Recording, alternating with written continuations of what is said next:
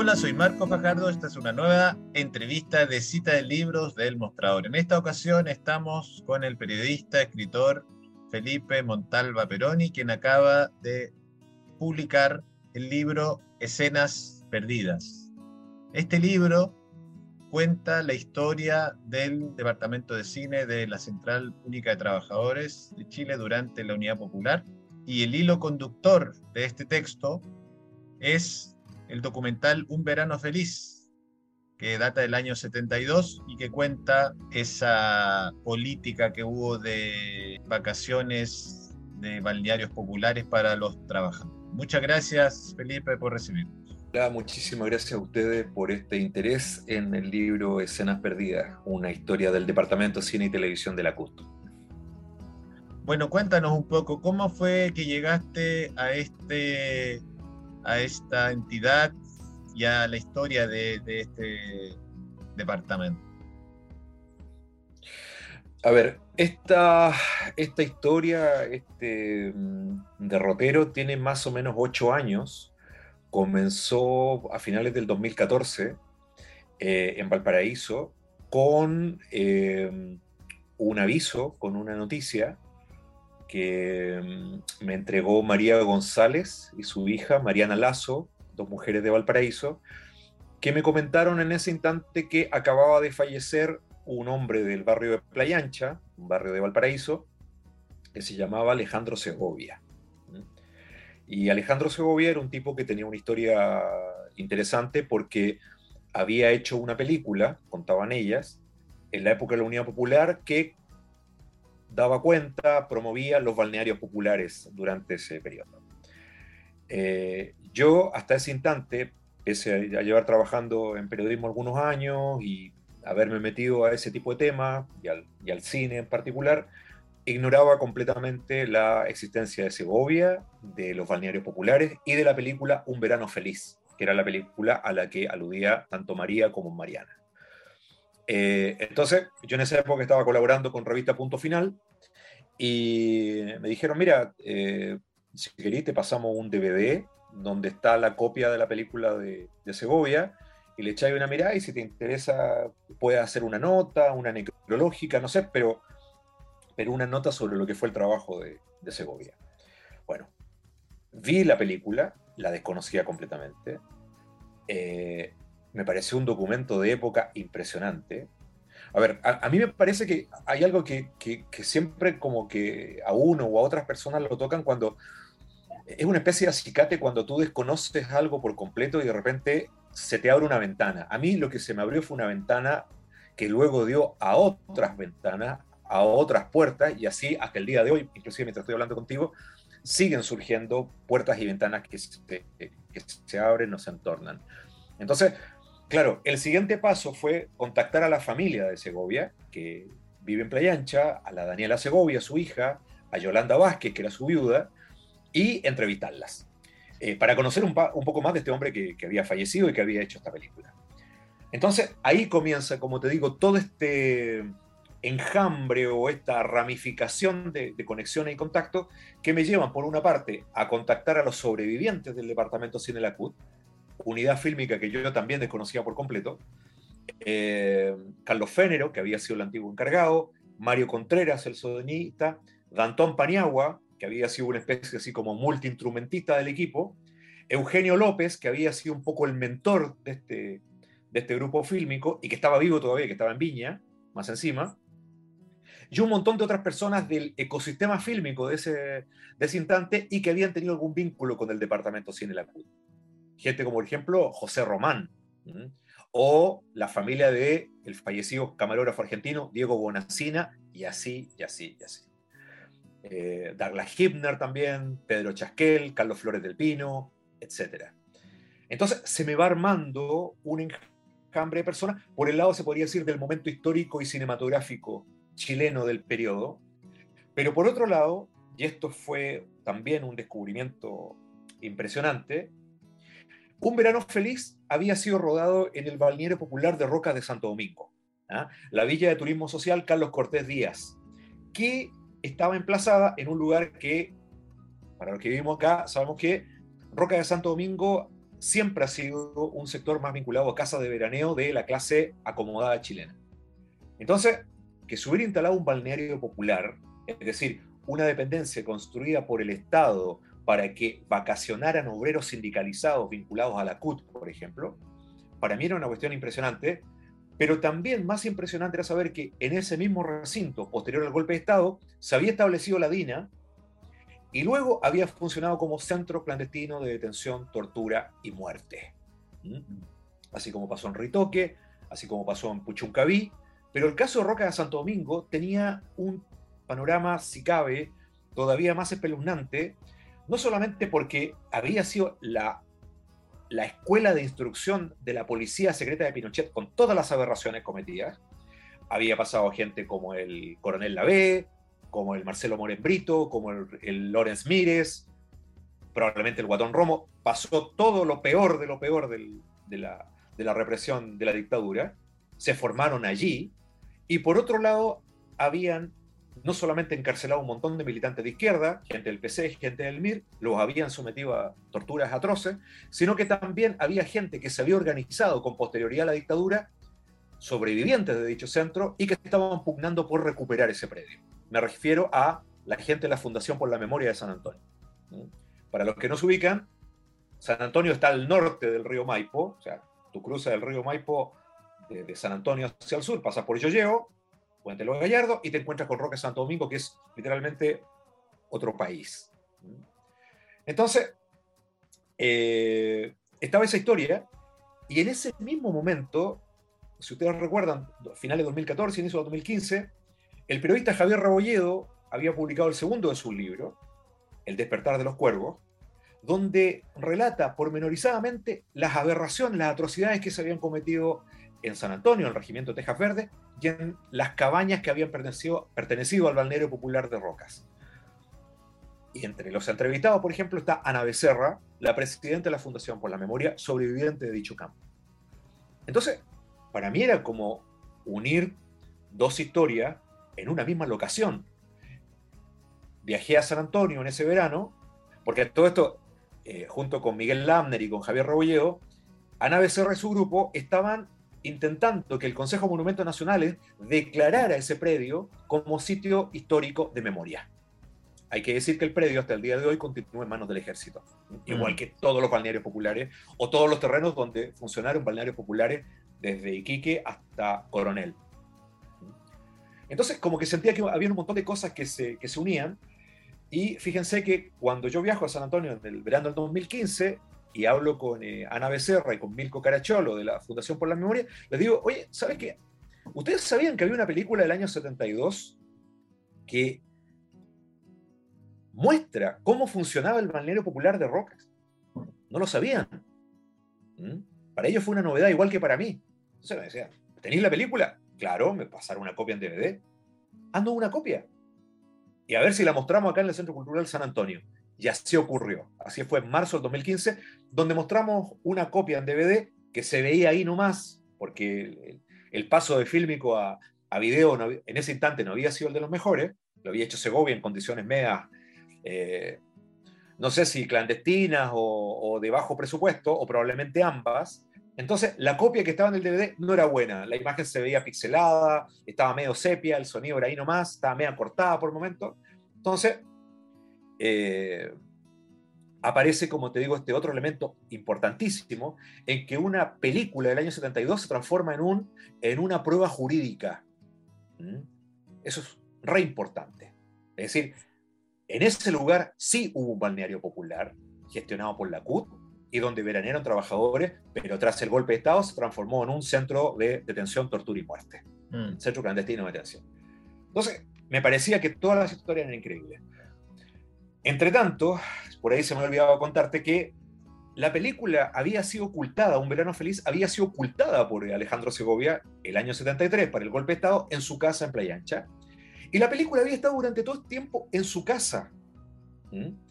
Entonces, claro, a partir de ese instante eh, empezó cada cierto rato un empeño de mi parte de ir entrevistando a estas personas que ya les mencionaba, de ir conociendo dónde estaba la película, el filme, el 16 milímetros en la casa de Segovia, y empezar a armar un relato que tuvo algunos hitos. Hay un par de crónicas publicadas en el Clinic, en la Punto Final, en el Ciudadano, en que van apareciendo etapas de esta investigación. El 2018, por ejemplo, eh, a raíz también de estas conversaciones, yo me entero que eh, el Departamento de Cine y Televisión de la CUT había logrado hacer un largometraje que nunca fue estrenado, que se llamaba La maldición de la palabra, que fue rodado en Paine, cerca de la laguna de Apuleo, con actores que luego fueron famosos. Estamos pensando, pese a todas las dificultades de la dictadura, gente como José Sosa, José Secal, que lamentablemente falleció tiempo atrás, la mm. eh, Margarita Barón, la Miriam Palacio, que también nos dejó tiempo atrás, etcétera, etcétera. Nelson Brod, eh, Víctor Carvajal, y esa, perdón, y esa gente yo la pude entrevistar, digamos, a los, que estaban vivos en ese instante. Eh, y aparece otro escenario ahí, que es lo de la maldición de la palabra, su paso como obra de teatro y luego como película en un lugar donde también la represión fue feroz. Estoy pensando en Paine y alrededor, en Huiticalán. Eh, Muy simbólico todo. Culeo. Sí. Entonces, te fijas, o sea, es impresionante cómo las cosas se van anudando y, claro, después de un rato no solamente tienes una película, una película recuperada, una película rescatada, sino que también tienes las vidas y los hechos sociales en torno a esa, producción y al trabajo del Departamento Sinacut, que uf, tiene mucho que ver con lo que fue una memoria invisibilizada o silenciada durante 50 años. Ahora, ese departamento, ¿en qué periodo funcionó en la CUT? A ver, esa pregunta es, es re interesante porque tiene que ver también con las particularidades del periodo. Y eso también fue un hallazgo de esta, de esta pesquisa, porque el Departamento de Cine y Televisión de la CUT, en tanto tal, viene a aparecer solamente como por, por ahí, en algún momento del 71. ¿Mm? Inclusive te podría decir que después del 72, porque si tú miras Un Verano Feliz hoy, ¿ah? Recuerden que la copia restaurada, nosotros, o sea, perdón, la copia de, 16 milímetros la pudimos restaurar el, año pasado con la Daniela Segovia, y hoy todo la pueden ver en unveranofeliz.cl, de ahí les vamos a pasar el, enlace para que lo pongan en la nota. Eh, esa película, si tú te fijas en el crédito inicial, aparece el logo de la CUT de aquellos años, de la Central Única de Trabajadores, y dice Sección Cine y TV. Carlos Federo me contaba en una entrevista que poco después de esa película, ellos se empiezan a firmar como Departamento de Cine y Televisión a raíz de una experiencia televisiva de la que lamentablemente parece que no existen registros. Mm. Entonces, hay algo que tiene que ver con el modo en que se hacían las cosas en esa época, más aún por la pobreza, por la precariedad, por el autodidactismo, eh, que las experiencias de cine de la CUT fueron como de a poquito. De hecho, es un trabajo del libro, es una tarea del libro, de alguna forma sistematizar lo que fueron las primeras experiencias en que la CUT, interesada en que el cine fuera una herramienta de educación y de, lo podríamos decir en términos contemporáneos, de relevamiento del movimiento obrero y del movimiento social, los cineastas tomaran temáticas obreras en películas en que la CUT producía ejecutivamente, si también lo viéramos eh, eh, contemporáneamente, estamos hablando también de cineastas que mayormente eran de izquierda, si no vinculado al PC, al MIR, digamos, el, mundo fílmico de aquellos años en, digamos, en Chile era básicamente pro unidad popular. Entonces, desde inclusive fin de los 60, principio, el año 70, comienzan los primeros eh, trabajos fílmicos en que la CUT hace las veces de producción ejecutiva. Y ahí hay un ejemplo que afortunadamente ha sobrevivido, que es un reportaje a Lota, la, película dirigida por José Román, con estudiantes de la Escuela de Cine de Viña, la que había fundado Aldo Francia y Eugenio López. Eh, y esa película, que es del año 70, si tú te fijas en los créditos, claro, aparece inclusive Alejandro Segovia, digamos, como, como asistente de dirección, como aparece una gente vinculada a la universidad, aparecen los estudiantes, Jorge Miller entre ellos, pero es clave que la producción ejecutiva corre por cuenta de Eugenio López por el aula universidad y de la CUT. Mm.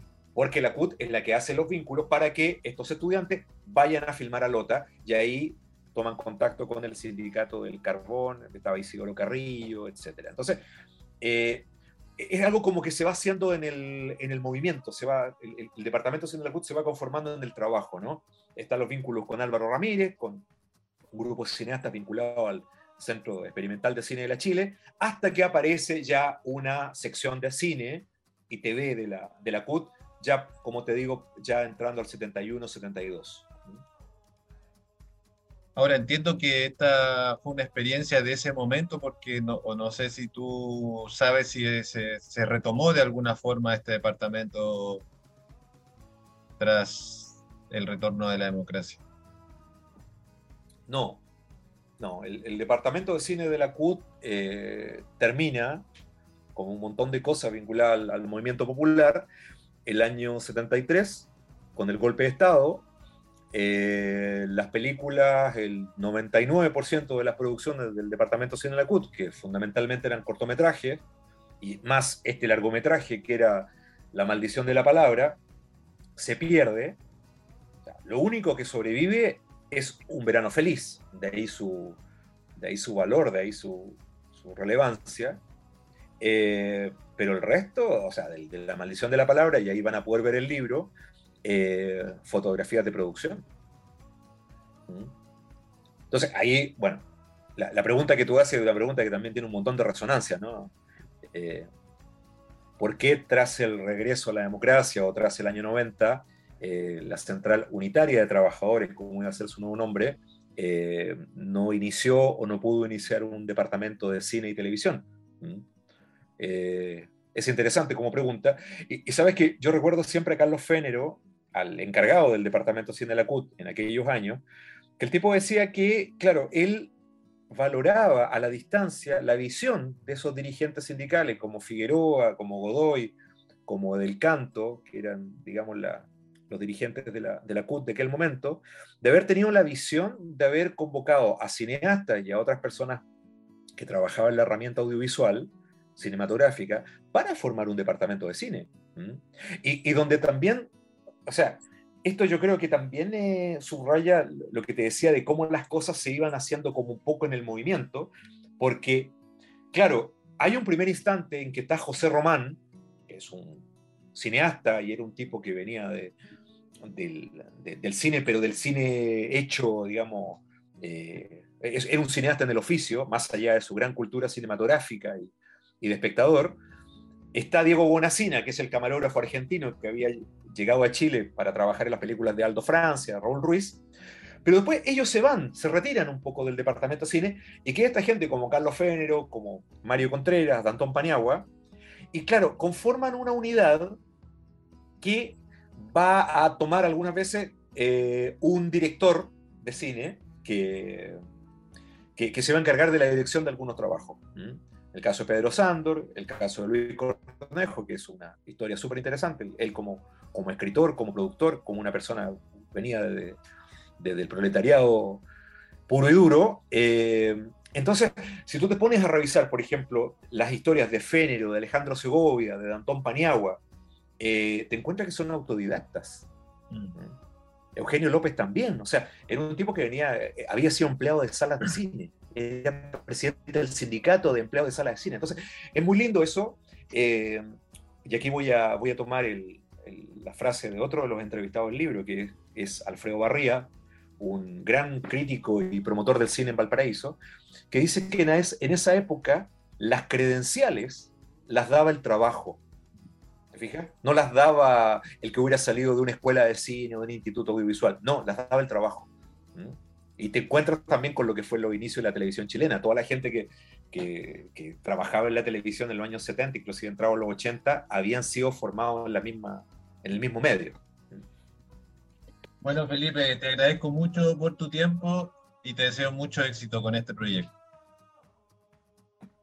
Bueno, yo le vuelvo a agradecer. Eh, para concluir, bueno, me gustaría decir que el libro Escenas Perdidas, una historia del Departamento Cine y Televisión de la CUT, se llama así porque es una historia de las muchas más que pueden haber, no solamente sobre esta unidad fílmica, sino que sobre el cine chileno en particular. De hecho, una justificación o un argumento para esto es preguntarse respecto cuántas historias hay en el cine chileno.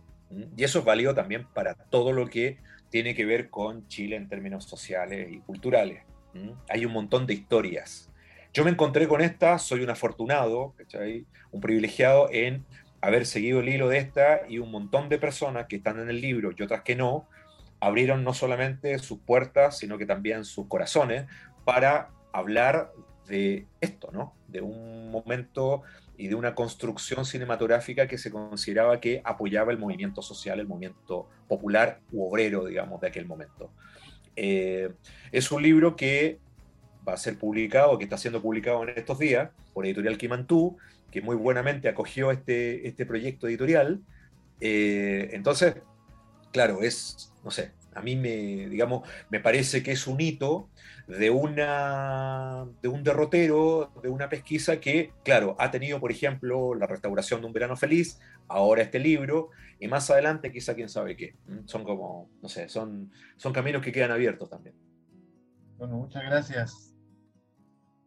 Gracias nuevamente.